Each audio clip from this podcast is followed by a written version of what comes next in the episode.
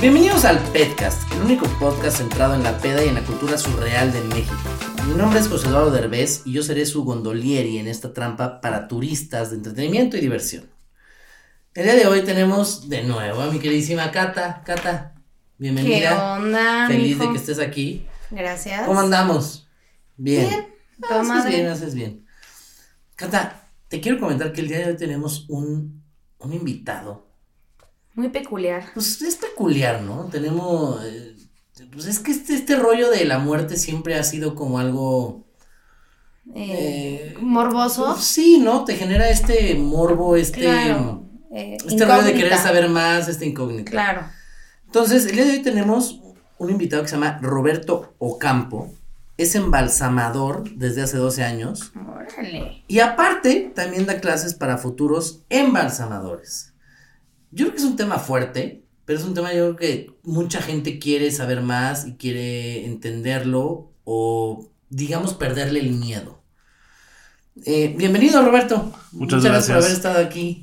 Gracias, un gusto estar con ustedes. ¿Cómo han estado? Muy bien, muchísimas Muy gracias. bien. Perfecto. Oye, a ver, bueno, primero te digo que esto es un podcast. Ajá. O sea, el chiste es agarrar la fiesta, Sí, ya entendí el tema. emborracharnos.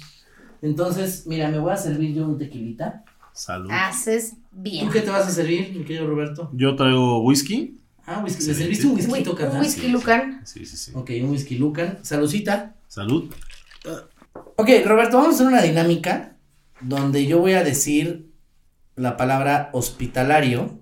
O tú también la puedes decir, o. Cata también la puede decir. Y cada vez que la digamos, el último que se dé cuenta que dijimos esa palabra, Es como la palabra clave, pues. se toma un shot. Ya. Ah, ok. Ok, estás con todo. Ok. Ok, bueno, saludcita. Primero salud, salud, salud, Salud, salud. todos. A lo que venimos. A lo que venimos. Pónganse, si no se nos queda el evento, ¿eh, muchachos? Sí, no, no, ¿para qué quieres? Mmm. Mmm. Mmm. No, sí está bueno este tequila. Bueno, a ver, cuéntame, Roberto, por favor, ¿qué es, qué es lo que hace un embalsamador? Un embalsamador preserva los cuerpos para poderlos velar con dignidad. Y no solo eso, sino que también se les da una presentación agradable para que se puedan ir eh, de una forma más decorosa, no como salen del hospital.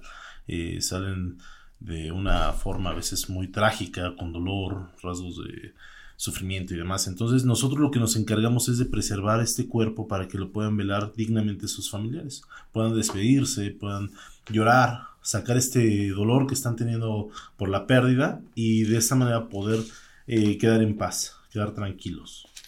¿Y, y cómo es este proceso? O sea, ¿cómo...? Eh, bueno, científicamente eh, estamos retrasando la descomposición por la medio de la, in- de la introducción de soluciones acuosas preservantes. La realidad es que lo que hacemos es inyectar unas soluciones a través del sistema arterial eh, por una bomba mecánica o puede ser una electrónica en la cual se recorre todo el sistema circulatorio y podemos hacer esta preservación extrayendo gases, materia fecal y líquidos excedentes del cuerpo. Eh, hacemos una tanatoestética, que es el arreglo estético de la persona afinada, esto mediante el uso de maquillajes, correctores y demás, y al final entregamos en el ataúd correspondiente. Ok, pero, pero, o sea, exactamente qué haces, paso a paso. O sea, tú... Paso a paso. Llego, recibo el cuerpo, veo la O documentación. sea, del obviamente- hospital va para ti. Exactamente. Ok. Eh, llega de la funeraria o bien nosotros mismos, nuestros servicios, llega al laboratorio, lo colocamos en la plancha, revisamos documentación, revisamos el cuerpo, que coincidan eh, todos los, vaya, desde su apariencia, que corresponda con la edad. Una que- cosa hospitalaria. Claro, salud. Cata la cagó. La verdad no es castigo para mí. Voy a tomar. Es un beneficio. Oye, ¿influye en la causa de Véate fallecimiento? porque estaba contando. Ah, bueno, Paso por es paso. cierto, es Claro, eh, ya una vez que vemos que coincide, hacemos una desinfección primaria para poder manipular el cadáver, quitamos Claro. rigidez cadavérica, le damos un masaje para que pueda habilitarse el sistema ¿Un circulatorio. masaje al cuerpo? Sí, claro. Para sí, es vital relaje. para poder que, sí, para que se relaje. Literalmente sí, porque vamos a volver flácidos los tejidos que ya están duros. Eh, el endurecimiento es la rigidez cadavérica. Y es un proceso natural en todos los cuerpos fallecidos. Después de las 4 o 5 horas se empiezan a poner duros y llegando a un punto máximo a las 15 horas. Entonces tenemos que relajar todos los músculos, los brazos, los pies, eh, las piernas, lo- la cabeza, para poder eh, Eh, darle una es la primera más vez natural. que puede estar duro a veces, ¿no? No haces ejercicio. Sí, Te exacto. no, mueres sí. y dices, bueno, Pero no te duro. preocupes, como todo se pasa, ¿eh? Después de 24 horas vuelve a estar flácido el cuerpo, de todos lados. Sí. Y, y, a ver, bueno, esta es una duda que tengo. ¿A- ¿Al cuánto tiempo se empieza, o sea, empieza a oler feo un cuerpo? Eh, depende de la enfermedad, como mencionaba Cata, puede ser al, incluso antes de fallecer, ya, ya puede presentar los Bueno, si no se bañó, pues ya No, no, la por las mismas enfermedades, un cáncer de hígado es terrible, o sea, huele muchísimo. Un cuerpo que ha sido calcinado o que tiene quemaduras, pues, olvídate, igual. y ya un cuerpo que ya está entrando en descomposición, eso es otra cosa muy diferente. Eh, aproximadamente de las 24 a las 36 horas desarrolla un proceso bacteriano en el cual el olor se expande terrible. ¿A qué huele? ¿Tiene una comparación de que digas, huele parecido a esto? Yo he olido basura. un cuerpo. De no. hecho, los olores característicos son generados por dos enzimas, la cadaverina y la putrescina, y es muy común oler estos, estos olores en los caños. Es un olor muy acentuado de descomposición. a los caños. Sí, así es. O sea, es muy parecido a los caños, Así pero es. el Entonces, triple, yo creo. Sí influye la Sí. causa de, fa- de fallecimiento para, para lo- como tú trabajas, Sí, ¿no? por supuesto. eh, un infarto o el miocardio es muy diferente que un cáncer. El cáncer muchas Tienes veces. que trabajar diferente. Exactamente, las células están muertas. ¿Y, entonces es y en todos los casos tienes que abrir los cuerpos o no? No. De hecho, nosotros, a lo que iba con la pregunta de José Eduardo, cuando nosotros ya hicimos nuestra desinfección primaria, localizamos un vaso sanguíneo, ya sea por, por carótida, ya sea por femoral, eh, para poder inyectar la solución preservante. Después introducimos nada más uh, un instrumental que se llama trocar, eh, más o menos de unos 16, eh, 16 pulgadas o a 22, dependiendo del cuerpo. Y ese tubo es un- por donde se extraen líquidos, gases y materia fecal. ¿Y cómo, cómo combates el olor para poder entregarlo, digamos, a la familia al 100%? Mira, eh, ya una vez hecha la preservación, mueren las bacterias y mueren virus, todos los patógenos y demás. Eh, el olor se mitiga bastante. Sin embargo, nosotros todo el tiempo tenemos que estar protegidos con la mascarilla de filtros, precisamente para que estos olores y sobre todo los químicos que usamos no nos afecten. Al final nosotros hacemos un baño. La desinfección nos ayuda mucho porque hacemos una desinfección total no solo con los agentes de limpieza, sino también con algunos específicos para el ramo mortuorio. Son especiales. ¿Hay forma de que te enfermes Sí.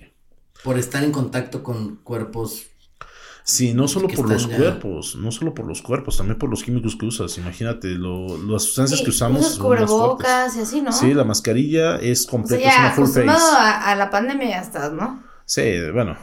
eh, la Secretaría de Salud nos prohibió embalsamar los cuerpos de COVID. Lamentablemente, la mayoría de los cuerpos que están falleciendo en este momento pues, son de COVID. Entonces, fue una recesión importante para los embalsamadores porque no teníamos trabajo. Entonces, ahorita, con la pandemia, eh, hemos aprendido a manipular los cuerpos de distinta manera. Totalmente. Oye, y a ver, si ya un cuerpo te llega mal, ¿no? O sea, ponte tú Ajá. que lo encontraron un cuerpo de- después de varios días ya muy tieso, duro, ya. eh, ¿Qué se hace en esos casos? O ya es como de, ah, vamos directo a. No, todo tiene solución. Incluso hemos embalsamado cuerpos de, no sé, un mes de fallecimiento. eh. ¿Años? No, sí. Eh, Ya me no tocó nada. uno de un año. Sí, me tocó uno Bueno, de un año y ya era más que nada la osamenta. Pero se le hace un proceso de desinfección precisamente para poderlo trasladar. En este caso, este cuerpo se fue a Colombia. Y era prácticamente huesos. Pero sí, sí llevan un proceso de acuerdo a la etapa de descomposición que presenten. ¿Cuánto tiempo te dura? O sea, muere la persona. ¿En cuánto tiempo están puros huesos? Tres años. Si no se le hace un proceso, en tres años a cinco años. Es Sí, o sea, no- sin ningún proceso. Sí. El güey se murió en la carretera, está ahí tirado. Digo, creo Abandonado o supongo sí. que depende también del clima, el sol, Claro. animales, lo que quieras. Sí. Pero para que esté en huesos nada más. Eh, entre 3 y 5 años eh, es el proceso de esqueletización, se le llama. Es uno de los fenómenos cadavéricos, pero sí realmente es bastante largo el proceso. Pero igual influye, como dices, los animales, en qué condiciones está y demás, para que podamos, eh, digamos que constatar que ya está en, lo- en la pura osamenta, se le llama. Ok, y para que el hueso ya sea polvo. No, eso eh, tendría que pasar muchísimos años. Porque Eh, digo, yo he visto que de repente así las momias, ¿no? Tienen 30 mil años y está el hueso, pero hubo un proceso de... Sí, pero es la ¿Pero así descalcificación. solito? No, es muy, muy difícil que se haga totalmente polvo. O sea, tendrían que pasar muchos años para que el hueso se descalcifique y se genere esta. Todo lo que dice la Biblia, polvo. en polvo somos. Y en polvo, pues no. Ah, bueno, es que tendrían que pasar muchísimos años. O sea. ¿Cuántos? Échale, un número. No, no, no, ni idea, más de 20, yo creo. Yo he sacado cuerpos de que estén 30 años sepultados y todavía sacamos la osamenta completa. Entonces, tienen que pasar ¿Unos 100 muchísimos. años? Pues, tal vez, no sé. Desconozco cuántos años podrían pasar. Eh, sí presentan mucha descomposición. Muchas veces ya están los huesos fracturados totalmente que los agarras, los tocas y, Y ya se deshacen. Pero de que ya estén desintegrados, Oye, y, y tus experiencias, por ejemplo, con los familiares, ¿no? O sea, porque obviamente pues, tienes contacto, evidentemente, con, con el difunto, vamos a decir, pero con los familiares y todo, así, algo loco que te haya pasado que digas, ¿qué onda con esta locura de este familiar? uy, no. Experiencias locas, ¿qué te han pedido que le hagas al cadáver? No sé, maquillarlo raro, hacer algo raro que dirías, güey, se acaba de morir, ten respeto. Pero tú, pues nada más dices, ok, lo hago, pero ¿qué ha sido como cosas raras? Miren, más de 10.000 cuerpos que he hecho, me ha tocado prácticamente de todo. Eh, me ha tocado desde que se pelean las familias ahí en pleno velorio y, y pasan por encima del cuerpo, tiran el ataúd, rompen el cristal, se pelean encima del cuerpo. Eh, gente que, sí, sí, sí, sin ningún respeto, claro. Eh, gente Ah, algo que, hospitalario. Casual. No, no, no, Salud. amable. Am- salud. Cata lo volvió a cagar. No mames, caí cabrón. Más en dos. Ok, continúa. eh, Pero no es entonces, castigo, acuérdate, no es castigo. hay gente que, que quiere que su familiar, siendo hombre, lo maquilles de mujer, siendo mujer, eh, lo dejes como O si sea, fuera hombre. La haces drag queen, Ajá, pero sin que claro. supiera, ¿no? Eh, no tiene barba, quiere que le pongas una barba. O dice, es que siempre quiso tener barba. Ah, Ok, perfecto. No mames. Güey, es Sí, que ya, es- ya no tiene real. voz ni voto, o sea, ya, puta, lo que... Lo que decían los Porque, familiares. a ver, digo, puedes dejar cosas en tu testamento de, oye, a ver, déjame así, pero la verdad es que nadie lo hace. Entonces, pueden hacer contigo lo que tú quieras. Digo, lo que ellos quieran, perdón. Mientras esté dentro de la ley, sí, adelante. Ajá, no hay ¿Y si le pones la barba? Eh, sí, sí, sí, eso se puede hacer. Le claro. haces la barba. Sí. Oye, es que fíjate, estuvo muy cagado. Bueno, no, en ese momento no muy cagado. Pero os voy a contar. Cuando murió mi abuelo, este, fue un, fue un rollo muy, muy loco porque mi abuelo se enfermó. O sea, yo quedé de comer con ¿Papá él. de tu mamá o de...? Papá de mi mamá. Ajá. Yo quedé de comer con él un jueves y ese mismo jueves en la mañana se puso muy mal, se puso muy enfermo. Nos avisan a... a- yo, yo vivía en México, mi mamá estaba viviendo en Colombia. Nos avisan a mi tía y a mí, nos vamos para el hospital porque ya lo llevaron a una ambulancia. Vamos, mi mamá estaba entre- en Los Ángeles. Le avisan a mi mamá primero que está enfermo, pero que todo pues está bien. Ajá. Y ya después le avisan a mi mamá que, que mejor sí venga, porque pues ya, ahora sí que Es necesario. era necesario que ya viniera mi mamá, porque mi mamá estaba trabajando y le dijeron así como de, no, ya mejor vente porque pues no la va a contar. Y él murió, o sea, él estuvo en el hospital yo creo que un día y medio, murió y ya llegó mi mamá, mi mamá alcanzó a despedirse de él, muere, nos vamos a Galloso literal. Y mi abuelo tenía una segunda familia, una esposa, y entonces esta, esta Pero ustedes no sabían o sí sabían ¿Qué? que tienen una segunda familia. Ah, sí, sí, sí, sí. Ah, ok, bueno. esta señora. que no. Sí, Pasa. sí, sí.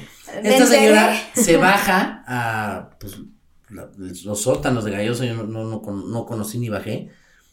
Lo viste, lo arregla, lo peina, le pone su traje Lo especial pimpea. Muy guapo. y lo meten a la caja, ¿no? Al ataúd. Lo suben Y en cuanto lo suben, es, muy- es- es muy- bueno, en ese momento no fue cagado, pero ya después es muy cagado. Nos dicen, este, bueno, pues ya, ya abren el, el ataúd. Y la primera que va creo que es mi tía Gaby, ¿no? Y dice, no manches. O sea, le quitaron su bigote. O sea, mi abuelo tuvo bigote durante 40 años. Y ya sin bigote ya no, no o era sea, él. no, no, no, pero aparte, eh, eh, su bigote era su bigote. O sea, era lo más preciado para él y lo cuidaba. Y era chiquitito, tampoco era pinche bigotón. Pero era su esencia. Y entonces no había bigote, ¿no? Entonces Gaby empezó de, no puede ser. ¿Quién se le ocurrió quitarle el bigote pues, Claro. cuando tenía 40 años con ese bigote? Este, él se hubiera, ahora sí que se hubiera vuelto a, a morir. Es como si a ti te quitan tu shot de tequila en... Exacto. A mí, por favor, entiérrame con un shot de tequila. y entonces, pues ya pasó. Y después va mi padrastro y dice, oye, como que le crecieron las cejas y las pestañas y el pelo se le puso rojo. Entonces dicen, pues sí, ¿verdad? Sí, sí, sí está raro, ¿no? Digo, porque se sabe que, y tú no me harás mentir, que dejan, o sea, que siguen creciendo las uñas y el pelo, ¿no? Hay Ah, cosas que pasan, sí, claro. O sea, las uñas y el pelo sigue creciendo. Sí. Sí, bueno, ¿Cuánto más bien hay una reducción de tejido eh, eh, cutáneo y eso hace que se vea como que están alargándose las uñas. El cabello no es tanto que crezca, sino que lo que está todavía dentro de la piel sale porque la piel se empieza a adelgazar. Es un, es un fenómeno de demacración. Entonces Ah, se no va demacrando. Sí, no, o sea, va a, va a salir lo que tiene que salir, lo que está dentro del cuerpo y se está expulsando. De hecho, después de un tiempo se cae la piel. Es un fenómeno de autólisis. Es una epidermólisis, se le llama. Y esto que mencionas es, es algo fundamental en la calidad. Porque, por ejemplo, yo tengo barba desde los 15 años y ¿Tengo jamás me la he quitado. La barba. Ah, Jamás me la he quitado.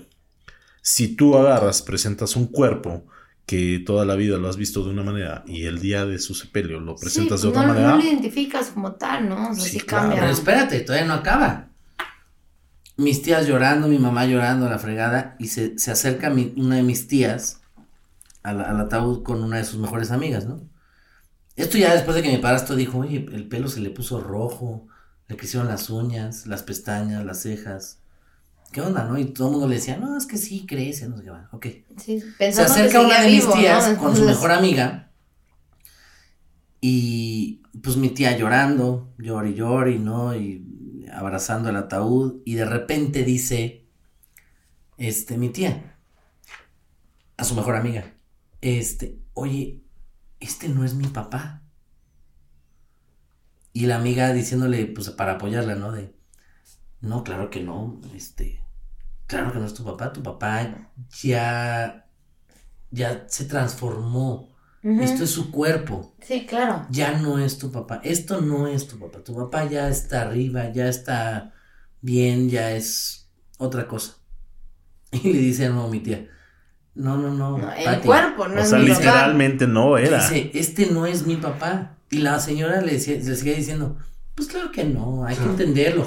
Hay que... ¿E- es- ¿Era ¿Se equivocaron? Fíjate, le dice, resignación, Marcela, resignación. y le dice, no, pendeja, ve, no es mi papá. Cosa que ya habían visto dos, tres personas y todo el mundo le, le buscaba una justificación de que le creció el pelo, que se le puso naranja a la chingada. No, Se equivocaron de cuerpo, no mames. pero esto no es lo peor. ¿Esto hace cuánto fue? Nada más para. Hace... Como en el 2009. O sea, sigue pasando. Sigue pasando. O sea, la esposa de mi abuelo o su concubina o lo que sea, esa mujer lo besó, lo peinó, lo maquilló, lo Y vistió no y, quién sabe qué otras cochinadas le habrá hecho ahí para despedirse. y no se dio cuenta que no era el mismo cuerpo. Entonces de repente No, ya se, hizo, se hizo un desmadre de ¿dónde está el cuerpo? ¿Dónde está el cuerpo? ¿Dónde está el cuerpo? Y empieza mi padrastro a buscar el cuerpo por cada, este, ¿cómo se les dice? Capilla. Capilla a ver dónde estaba el cuerpo, porque resulta que el señor que nosotros teníamos, su religión, o sea, la religión de, de esa familia, del señor que teníamos, no se podía tocar ni vestir, tenía que estar completamente desnudo y nadie lo podía ver, o sea, tenía que estar completamente cerrado el ataúd, y nosotros ya lo Y habíamos ustedes hicieron todo lo contrario, güey. vestido, maquillado, esta señora ya lo había besado, porque dijo, porque dijo esta señora, yo lo besé. Y yo, puta, le Güey. pusiste el cuerno a mi abuelo en el último momento y hasta muerto no chingues. Entonces, Uy, sí neta pasa. que te pasó eso, no, es que risa, güey. Y luego no se quejaron con la funeraria. güey. Claro, bueno, hasta metimos demanda y todo, claro. Pues es que, güey, sí está muy intenso eso, ¿no? Que se confundan. Es muy Dices, común, "No por mames". desgracia es muy común en los sistemas hospitalarios. Salud. Ay, salud. Eh, que a ti te lo vas a cagar. Ya sé. Eh, que te entregan y sobre todo ahorita con la pandemia que agarran y muchos hospitales al principio no sabían qué hacer y agarraron y envolvían el cuerpo, lo enrollaban, le, le ponían cinta y todo para que no se saliera nada y al final cuando iban a recogerlos, chin, la etiqueta donde decía el nombre se borró. Yo creo que es este es y que son cosas muy sensibles, ¿no? Para Sí, claro. Entonces agarraron y, y, eh, entregaron cuerpos por otros. Y ya después la, la familia a la hora de la identificación, oye, este no es mi familiar. Y ahí tienen a, los del hospital volviendo a, buscar el cuerpo, ¿no? Porque ya estaba borrada la etiqueta del nombre. Oye, y, y otras cosas, por ejemplo, yo amo ver noticias, ¿no? Y de repente ves que, no, pues que se cayó de no sé dónde, que se hizo pomada el pinche cuerpo, que le cortaron la cabeza, que lo aplastó un camión.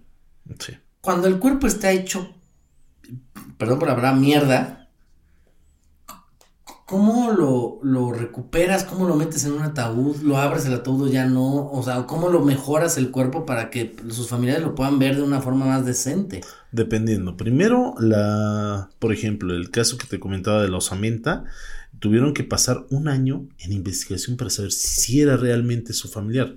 Tomaron el tejido y hicieron muestra de ADN y todo eso, constataron que sí era su familiar. Ah, bueno, hasta los trámites para poderlo repatriar a Colombia. Ok. Primero tienes que constatar en el sistema de identificación forense que efectivamente es tu familiar. Ya una vez que dij- dijeron, ¿sabes qué? Si tiene un tatuaje, tiene un lunar, tiene esto, tiene lo otro. Si es mi familiar, me lo puedo llevar. Perfecto. La funeraria se hace cargo de llevárnoslo a nosotros. Y la funeraria nos dice, ¿sabes qué? El familiar eh, se quiere despedir. Oye, pero viene con la cara destrozada. Sí, se quiere despedir. Perfecto. Vamos a tener mucho más tiempo de- del proceso normal, pero le vamos a hacer una reconstrucción facial.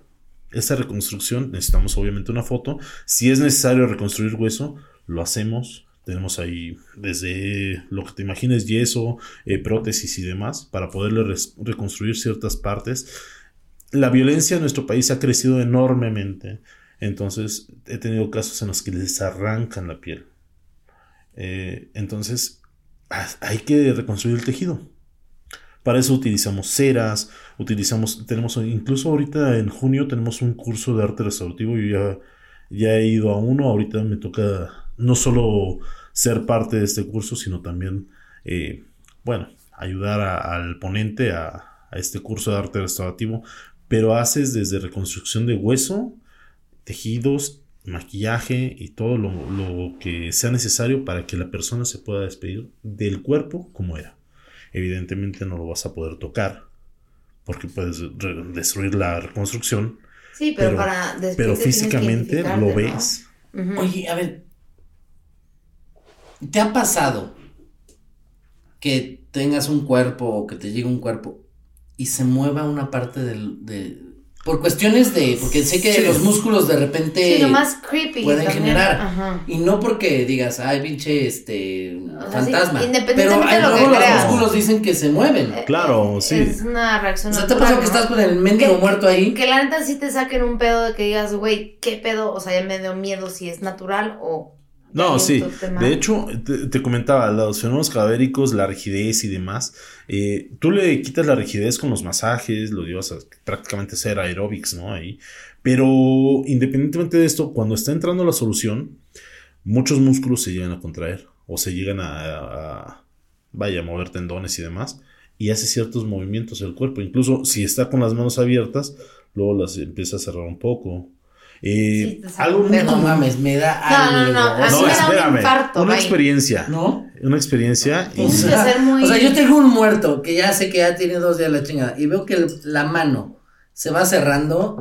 O sea, Tienes que tener olvídate. mucha experiencia, ser muy escéptico y ser muy biológico y no pensar en... Yo saldría hecho la madre de ahí. ¿Tú no? No, no, no, no. Sí, pues claro que sí. No, conocer más que nada, sobre todo porque estás 2, 3 de la mañana en medio de un panteón con, No, sin no, nadie no, alrededor. no. No, no, sí, no. o sea, está, está difícil, normal. o sea, es difícil. Pero por ejemplo, una chica que estaba estudiando con nosotros, agarró, estábamos en plena práctica, está inyectando.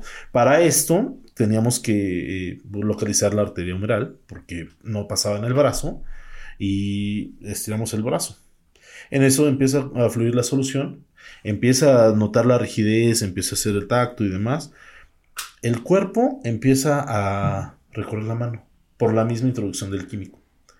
Cuando siente la chava, el cuerpo le estaba nalgueando, le estaba agarrando una pompa. Me too. agarró y la chava así como que a ver a quién le suelto la cachetada. Yo estaba del otro lado, lo bueno. sí, no. Y agarra y se voltea y dice, "Me- es que me está torteando. Quítate de ahí porque el muerto va a seguir eh, haciendo su movimiento. O sea, a menos que te guste, pues... tiene Bueno, se murió feliz. Sí, no, no, o sea, pues le gustó.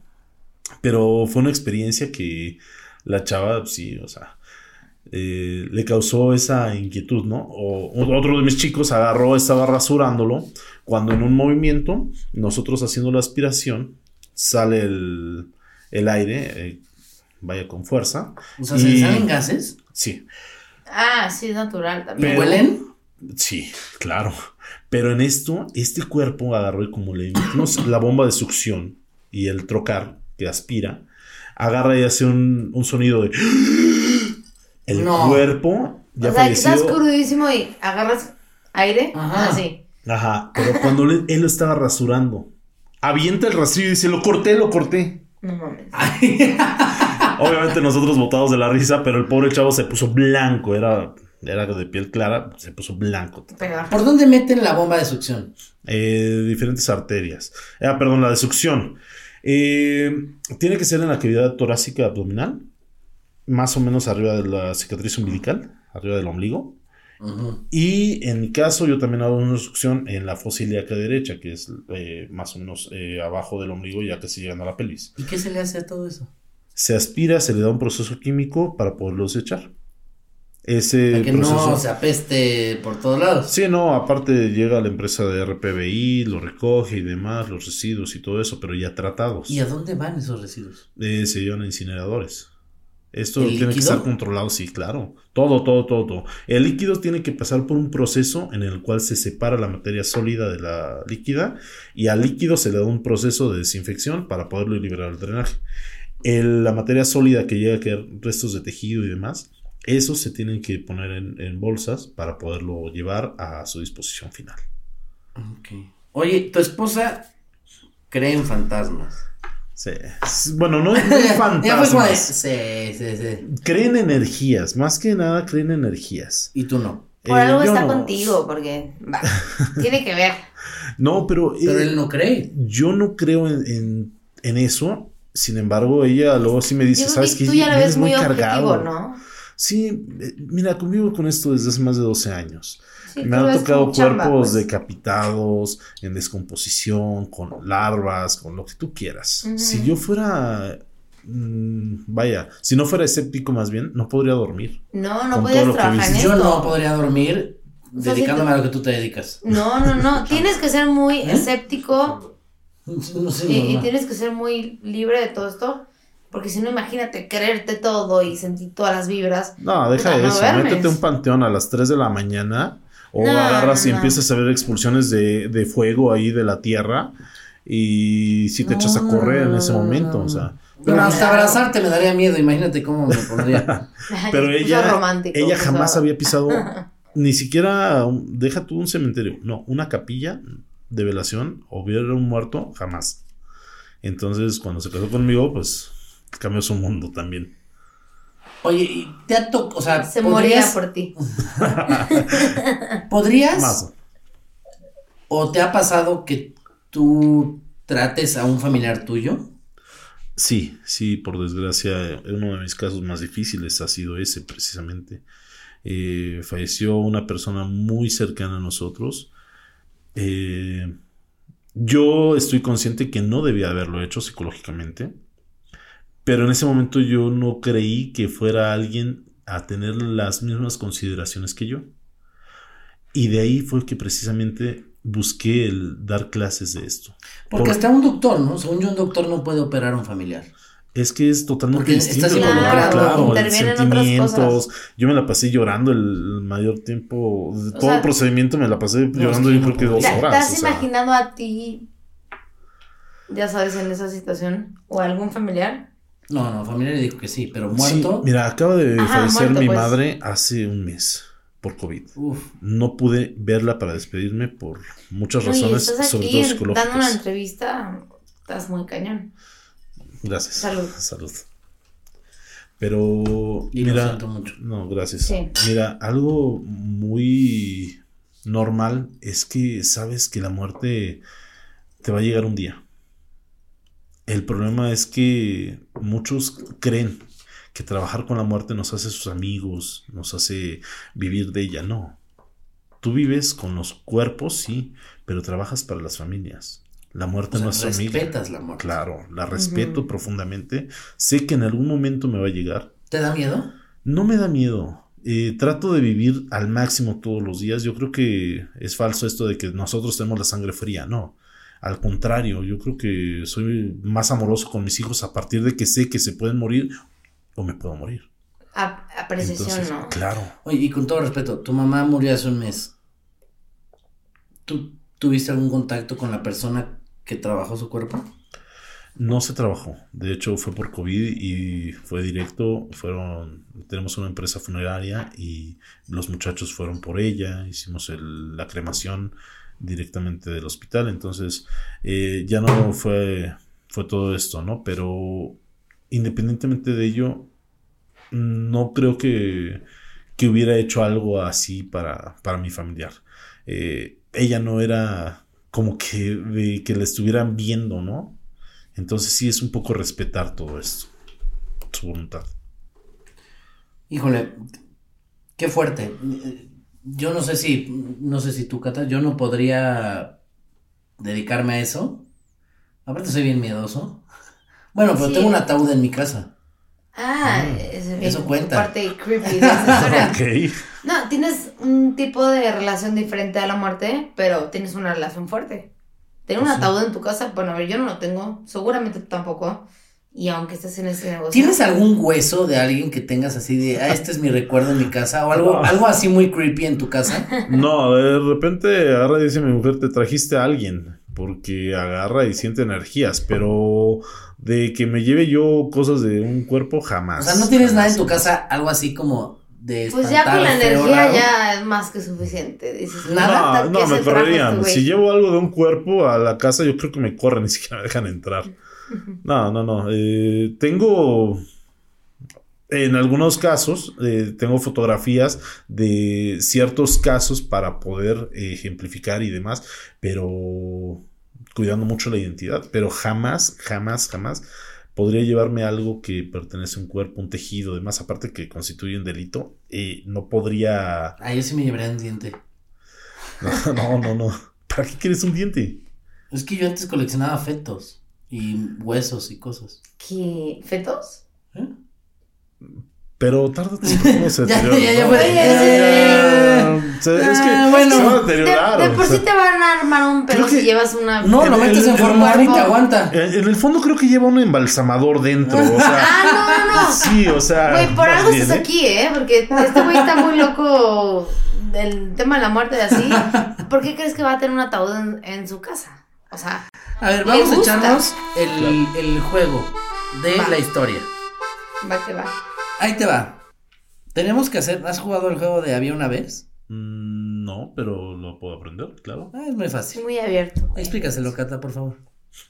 Es cada quien va a decir algunas palabras. O sea, empieza Cata. Dice, Ajá. había una vez Ujú. un. Ella le agregó el un. ¿no? Entonces yo digo, Y había una él vez tiene que un. decir, ajá, lo- y lo digo una siguiente. palabra más. Y después vas tú y así, así, así, así, pero tienes que O sea, repetir todo lo que estamos Todo diciendo. empieza con una vez, pero yo digo algo y él lo complementa y así nos vamos, pero tenemos que acordarnos lo que la persona Y si se te olvida, te tomas un shot completo de lo que estés tomando. Ok. Por cierto, no, hay, no tienes un shot. Ah, porque estás con. Pásame su vasito. Hasta morir, hasta morir el Hasta show. morir. Ok, comienza Cata, porfa. Sin una vez- anotar nada. Ya sé. Había una vez una botella. Ah, bueno, vas tú, ok. es que va, vamos a hacer. Ah, ok, perfecto. No, no, no No, pasa dale, nada. dale. Da igual. A ver, había una vez una botella. Había una vez una botella, ¿qué? Había, ah, había una vez una botella que me. Había una vez una botella que me tomé. Había una vez una botella que me tomé solo. Había una vez una botella que me tomé solo en. Había una vez una botella que me tomé solo en un programa. Ya te fuiste vez- por dos palabras, güey. Ah, Una botella que me tomé solo Shot. en un programa. Ah, sí, Ya, sí. ya, ya. ¡Eh, salud, salud! eh! Fondo, fondo, fondo, fondo, fondo, fondo. Hasta morir. Ay, ¿en serio? Ay, güey. Mm. Es Ay, que, güey, este sí me es pegó, que ¿eh? esa peda es de mala muerte, Y mira güey. Esta peda es de mala Por muerte. cierto, güey. ahorita en el COVID, ¿cómo anda el trabajo? ¿Anda muy muerto? Ah.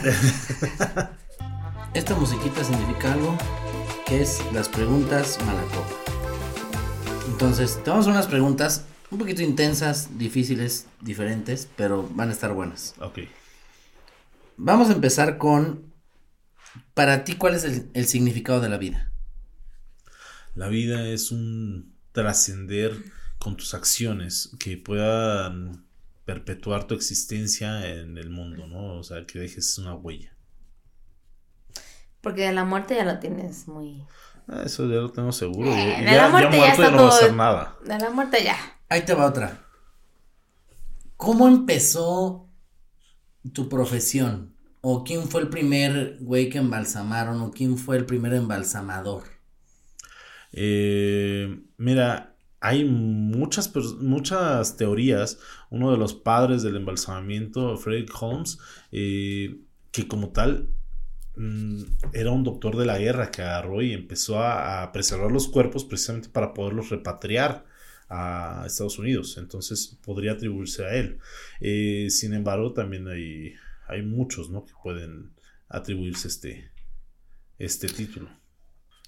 Bueno, con todo esto que estamos viviendo de la pandemia, de las enfermedades, de las vacunas, de Toda que esta sí, sí, situación actual que es muy tensa. Sí. dime en tu forma de pensar y como tú lo quieras ver, ¿cómo podríamos en el mundo curar la beisalgia? La beisalgia no es algo que conozca. No sé. A ver. sí. No lo conozco, pero seguramente lo has vivido. Es la Ah. cruda. Ah, ok. Sí. Ah, Es el nombre, Ok. es el nombre científico de la cruda. Es como de, Que ah, nadie sí, sabe, güey. sí. Me impresiona como neta nadie sabe. no. Digo, yo Mm, tampoco sabía antes de esto. Te soy honesto, normalmente he escuchado que el clamato y demás. Yo no, no recuerdo haber tenido una cruda desde que era adolescente.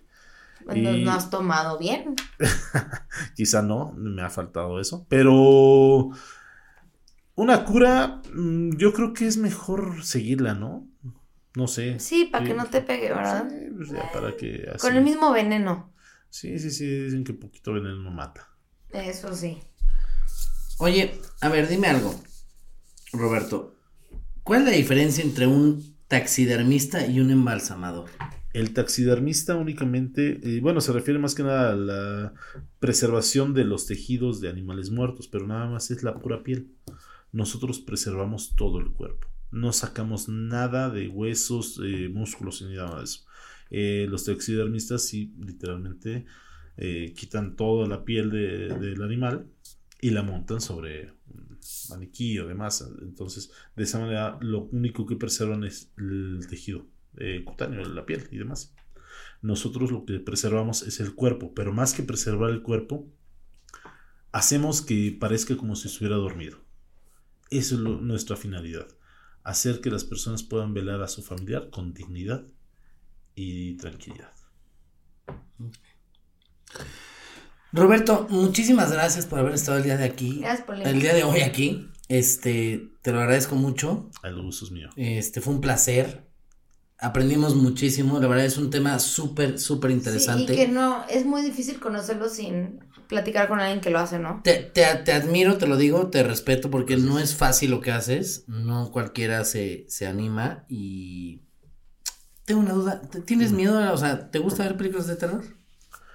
Mm, ¿Te da igual? Me da igual, realmente no, no soy sido, sí las veo con mi esposa porque le encantan las películas de terror, pero no las ve sin mí. Entonces, a, a mí no, no me genera ningún conflicto, no me da miedo, sin embargo, no es algo que disfrute. Yo soy más de series y cosas así. Vientos. Roberto, muchísimas gracias. Gracias por haber estado aquí. Eh, fue un tema demasiado interesante. Gracias, Cata. Gracias. Y nos seguimos viendo aquí todos los miércoles. Les mando un beso enorme y muchas gracias por todo.